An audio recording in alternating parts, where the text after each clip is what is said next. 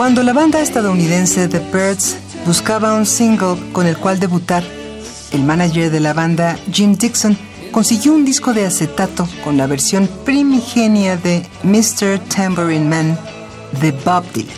La versión de The Birds fascinó al mismo Dylan y permitió que la banda empezara a atraer público con un estilo que buscaba imitar el de The Beatles, en una época donde nadie se preguntaba el porqué de las letras. Esta canción, que inicia por el estribillo, pide el señor del tambor que toque una canción para el interlocutor. La canción del tambor transmitirá paz y alegría a quien la escuche y eliminará la soledad que siente quien hace la petición. Esta letra, como el estilo de Dylan, transmiten la esencia de la música folk por lo que es de esperarse que el llamado señor del tambor al que hace referencia sea también un ícono de este estilo musical. Bruce Langhorne. Bruce Langhorne fue un músico estadounidense muy activo durante la década de 1960 en la escena folk que se había desarrollado en Greenwich Village.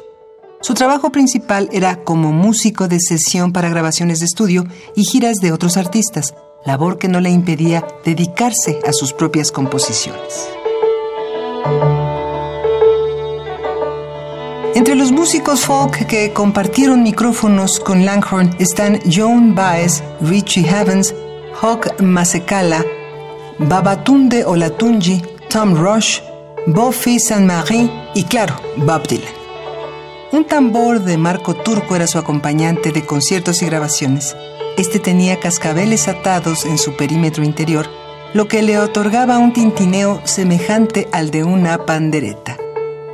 Pero más allá de ser aquel hombre del tambor que Dylan llegó a contemplar, Langhorne disfrutaba de atacar la guitarra. Farewell, Angelina, the bells of the are being stolen by bandits, I must follow the sound. The triangle tingles and the trumpets play slow. Farewell, Angelina, the sky is on fire and I must go. En esta versión de Farewell Angelina podemos encontrar una mezcla luminosa la voz de Joan Baez en una canción compuesta por Bob Dylan y la guitarra eléctrica interpretada por Bruce Langhorne. Just a table standing empty by the edge of the sea means farewell, Angelina. The sky is trembling and I must leave. Langhorne tenía un estilo muy particular para tocar la guitarra el cual debía a la ausencia de dos dedos que perdió cuando tenía siete años de edad. Compuso también música para el cine. El western de Peter Fonda, The Hired Hand, de 1971, contiene partituras que combinan el violín, el banjo y la cítara. El resultado debió ser muy satisfactorio para Fonda, pues volvió a pedir una colaboración del mismo para su película posterior Idaho Transfer.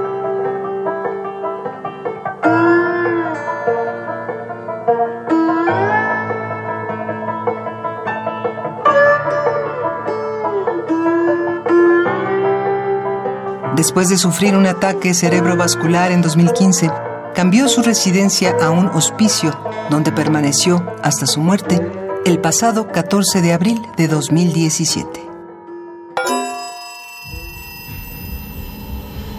Músicos que el tiempo no borra. Indeleble.